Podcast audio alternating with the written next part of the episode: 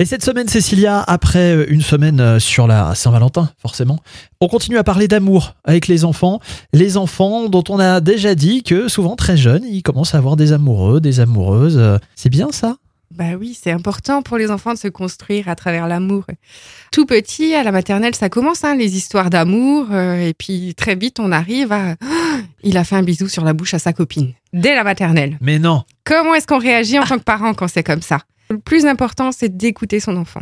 D'écouter ce qu'il a à nous dire par rapport à cette amoureuse, mais aussi arriver à mettre des mots sur oui, on peut avoir une amoureuse, mais on n'a pas le même amour avec sa sœur ou avec sa maman ou avec son papa.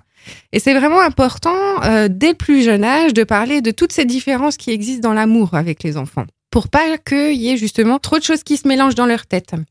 Après, en tant que parent, si vous avez des questions par rapport à l'amour, qu'est-ce que ça implique chez l'enfant Il y a vraiment deux livres qui sont très intéressants pour les enfants. Il y en a un premier qui s'appelle Questions d'amour pour les 5-8 ans de euh, Virginie Dumont aux éditions Nathan, qui est vraiment super sympa, qui explique plein de choses sur l'amour aux enfants.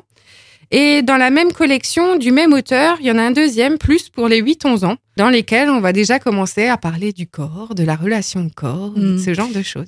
Il y a un âge où il faut un peu plus s'inquiéter quand notre enfant embrasse une fille ou un garçon sur la bouche? Je pense qu'il faut pas vraiment s'inquiéter.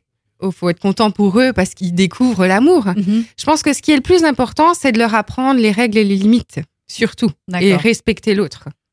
Est-ce qu'on peut avoir un chagrin d'amour quand on est euh, enfant? Ah oui, on peut déjà avoir des chagrins d'amour mais tout petit. C'est terrible. Hein. D'où l'importance de les entourer aussi à ce moment-là et d'avoir une parole ouverte. Hein. En tout cas, on va parler toute cette semaine euh, justement d'amour avec les enfants.